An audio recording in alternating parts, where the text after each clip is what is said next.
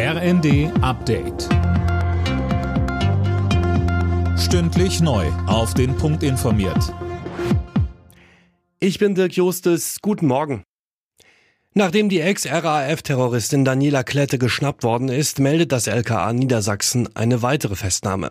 In Berlin ist ein Mann gefasst worden. Mehr von Uwe Schimonek. Genaues zu dem Mann haben die Ermittler bisher nicht mitgeteilt, aber er soll im Alter der gesuchten RAF-Terroristen sein. Neben der gerade verhafteten Daniela Klette sucht die Polizei nach zwei Komplizen zwischen Mitte 50 und Ende 60. Die 65-jährige Klette war nach über 30 Jahren im Untergrund in einer Wohnung in Berlin-Kreuzberg ergriffen worden. Sie wird wie die beiden Komplizen zur dritten Generation der linksextremistischen RAF gezählt.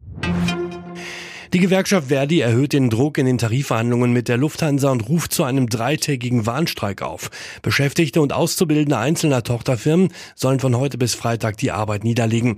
Flugausfälle und Verspätungen wie zuletzt soll es aber nicht geben.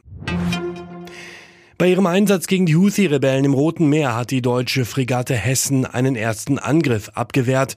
Wie die Bundeswehr bei X mitteilte, wurden zwei Drohnen abgeschossen.